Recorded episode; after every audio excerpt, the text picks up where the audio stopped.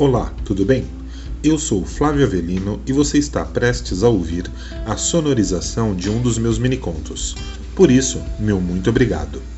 Esses minicontos fazem parte de um projeto onde escrevo textos com no máximo 500 palavras.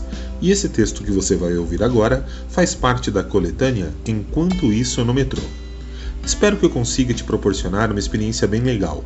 E claro, a sua opinião é fundamental para que eu prossiga melhorando. Então, independente da plataforma social em que você estiver, deixe seu comentário e se você gostar, deixe a sua curtida e compartilhe com seus amigos, tá bem? Novamente, meu muito obrigado e agora vamos ao que importa. Enquanto isso, no metrô,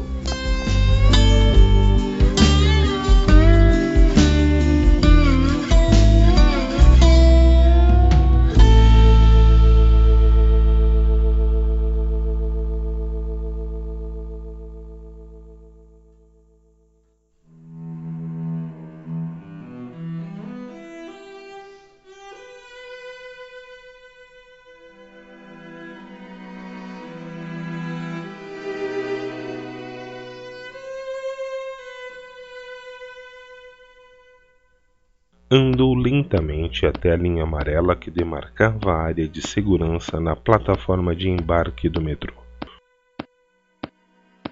Algumas pessoas iam para além daquela faixa.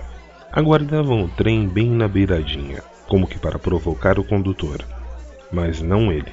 Não tinha coragem. Mesmo quando chegava na linha amarela, procurava colocar as mãos no gradil que funcionava como funil para humanos. Sentia vertigem, tontura, mal-estar quando se aproximava demais da via. Tinha medo de cair, mas naquele dia a situação era diferente. Ele precisava vencer esse medo.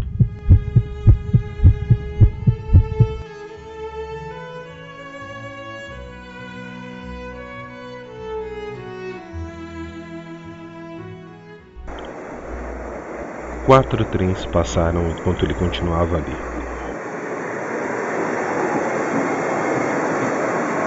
Observava tudo com atenção.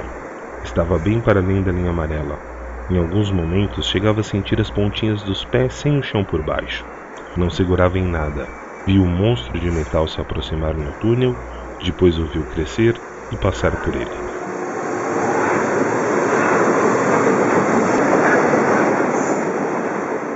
Teve tempo para analisar a posição das rodas, a suposta altura do assoalho, até um grande pino de metal na frente assustador. Provavelmente uma peça que era usada para engatar a composição em outras. Se ele fosse acertado por aquele pino, dependendo da velocidade e posição, poderia facilmente ser empalado pelo trem. Seis metrôs passaram e permanecia imóvel.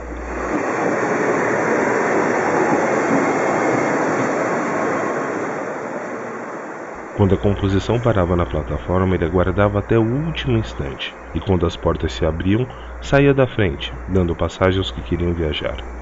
Em seguida, assumia sua posição, esperando que em algum momento aquele ritual se transformasse em coragem. Mas ele sabia que isso iria demorar. Afinal, a falta de coragem era um dos motivos de estar disposto a pôr um ponto final tão pouco digno à sua vida.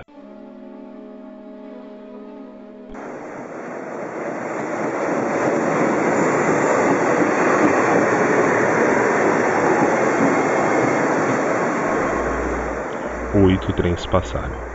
Sua maior e mais constante preocupação era com a questão da dor. E se ao invés de ser decapitado pelas rodas, ele ficasse preso sob o assoalho do vagão? E se as rodas cortassem as suas pernas, mas ele tivesse a ingrata sorte de sobreviver? E se ele morresse de tanto agonizar depois de horas de tentativas de resgate? Tinha que tirar isso da mente ou nunca pularia.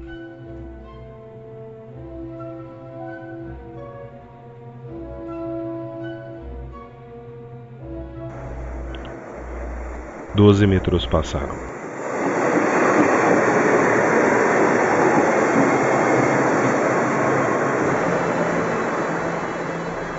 Então notou algo estranho.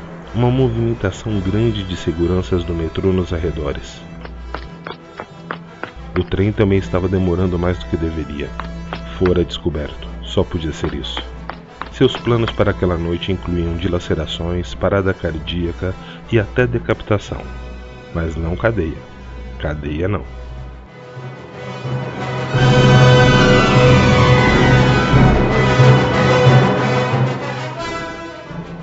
Mas ele não iria ser preso. Não era provável que fosse. Quem prenderia um velhinho tão simpático, de cabelos brancos e bigodinho a la Clark Gable? Ninguém mas na dúvida foi pedindo licença e saindo. Estava quase fora do funil humano quando um trem avançou pela plataforma, trazendo com ele uma enorme gritaria.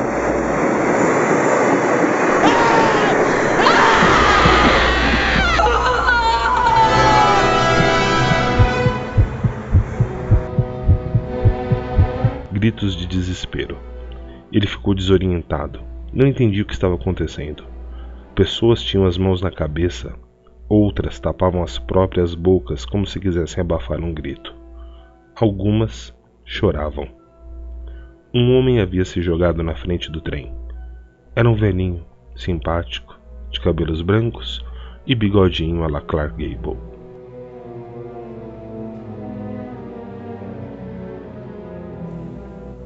Você acabou de ouvir a sonorização de um dos meus minicontos. Espero que você tenha gostado.